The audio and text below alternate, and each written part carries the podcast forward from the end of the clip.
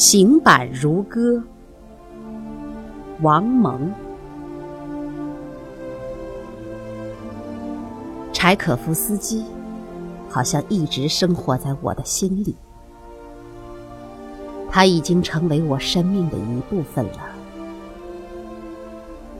他之容易接受，是由于他的流畅的旋律与洋溢的感情和才华。他的一些舞曲小品是那样行云流水、纯洁明丽，而又如醉如痴、多彩多姿。比如《花的圆舞曲》，比如《天鹅湖》，家喻户晓，浑然天成。他们令人愉悦，热爱生命。他是一个赋予生命与优美的旋律与节奏的作曲家。没有他，人生将减少多少色彩与快乐？他的另一些更加令我倾倒的作品，则多了一层无奈的忧郁、美丽的痛苦、深邃的感叹。他的伤感、多情、潇洒，无与伦比。我总觉得，他沉重的叹息之中，有一种特别的妩媚与舒展。这种风格，像是我只找到了苏东坡。他的乐曲，例如第六交响曲悲怆。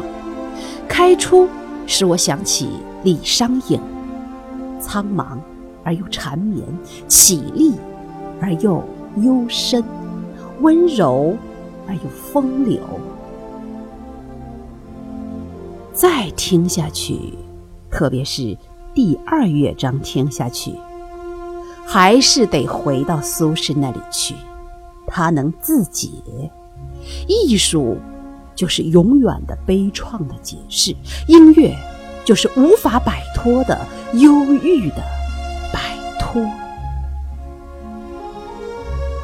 对于一个绝对的艺术家来说，悲怆成全着美，美宣泄着，却也抚慰着悲。悲与美共生，悲与美冲撞，悲与美互补。人生苦短。人生苦苦，然而有美，有无法人为的寻找和制造的永恒的艺术，普照人间。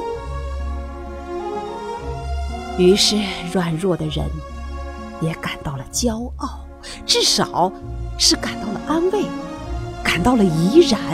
这就是柴可夫斯基的第六交响曲的哲学。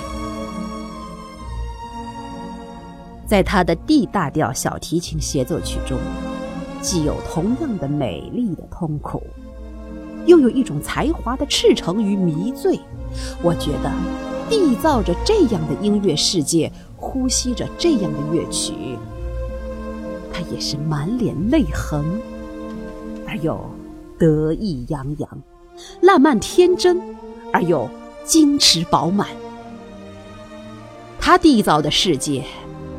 从中来，而又圆满无缺。你好像刚刚迎接到了黎明，重新看到了罪恶而又清爽，漫无边际而又栩栩如生的人世。这就是才华。我坚信，才华本身就是一种美。它是一种酒，饮了它，一切悲哀的体验都成就了诗的花朵，成就了美的云霞。它是上苍给人类的，首先是给这个俄罗斯人的最珍贵的礼物，是上苍给匆匆来去的男女的安慰。拥有了这样的礼物，人们理应更加感激和平安。柴可夫斯基给人的是珍惜，珍惜生命，珍惜艺术，珍惜才华，珍惜美丽，珍惜光明。珍惜的人，才没有白活一辈子。而这样的美，谁也消灭不了。在火里不会燃烧，在水里不会下沉。也许音乐都是抒情的，但是贝多芬的雍容华贵里包含着够多的理性和谐的光辉。莫扎特对于我来说，则是青春的天籁；马勒在绝妙的神奇之中，令我感到的是某种华美的陌生。只有柴可夫斯基，他输的是我的情，他勾勒的是我的梦，他的酒使我醍醐灌顶，他使我热爱生活。热爱青春文学，他使我不相信人类总是像豺狼一样，你吃掉我，我吃掉你。我相信美的强大，柴可夫斯基的强大，他是一个真正的催人泪下的作曲家。我相信，这与人类不可能完全灭绝的善良有关，这与冥冥中的上苍的。意志有关。我喜欢，应该说是崇拜与沉醉这种风格，特别是在我年轻的时候，只有在这种风格中，我才能体会到生活的滋味、爱情的滋味、痛苦的滋味、艺术的滋味。真正的深情是无价的。虽然年华老去，虽然我们已经不再单纯，虽然我们不得不时时停下来舔一舔自己的伤口，虽然我们自己对自己感到越来越多的不满，又有什么办法？